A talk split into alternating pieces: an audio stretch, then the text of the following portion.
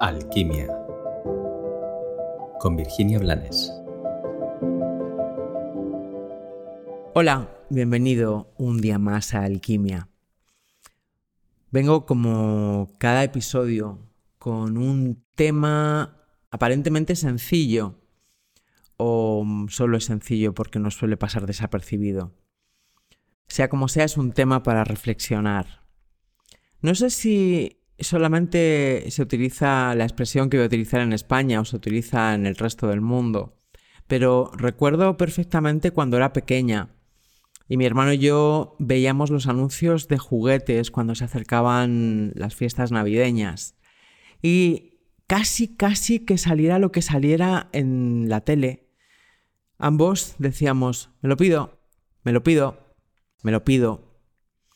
Y mm, años después, muchos años después, observo a las personas que ya son adultas y cómo ese me lo pido sigue saltando dentro de la mayoría de los adultos.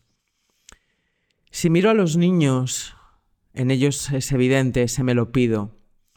Y a diferencia de hace esos tantos años, ahora veo a los niños que abren un regalo detrás de otro, sin ni siquiera detenerse a abrir la caja donde viene de verdad el regalo.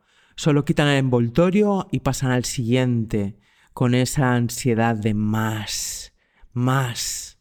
Esa ansiedad que les impide disfrutar y desde luego les impide valorar lo que están recibiendo o lo que han recibido esa ansiedad que les lleva a un futuro que solo está lleno de vacío y que les aleja del presente, de la gratitud y de la conciencia. En los adultos funciona exactamente igual.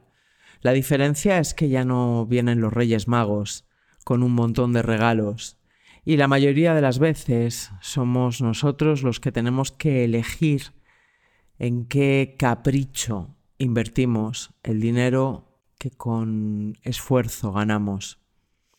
Sea como sea, observo y me doy cuenta de cuántos vacíos intentan tapar los adultos comprándose nuevos juguetes, adquiriendo nuevos caprichos, cosas más o menos útiles, la mayoría de las veces cosas absolutamente innecesarias que te dan, como mucho y en el mejor de los casos, un instante, unos minutos, unos días de entretenimiento y de satisfacción del ego, pero que difícilmente sirven para que te sientas, mm, difícilmente te otorgan paz, serenidad y, desde luego, no te colman.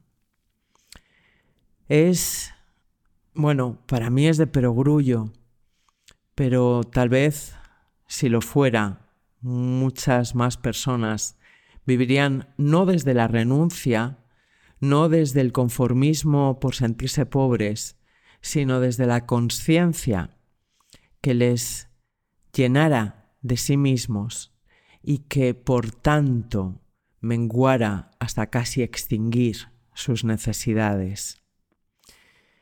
Sí, te invito, no te invito a que dejes de jugar, no te invito a que dejes de ilusionarte con algo que puede despertar tu sonrisa o despertar tu corazón.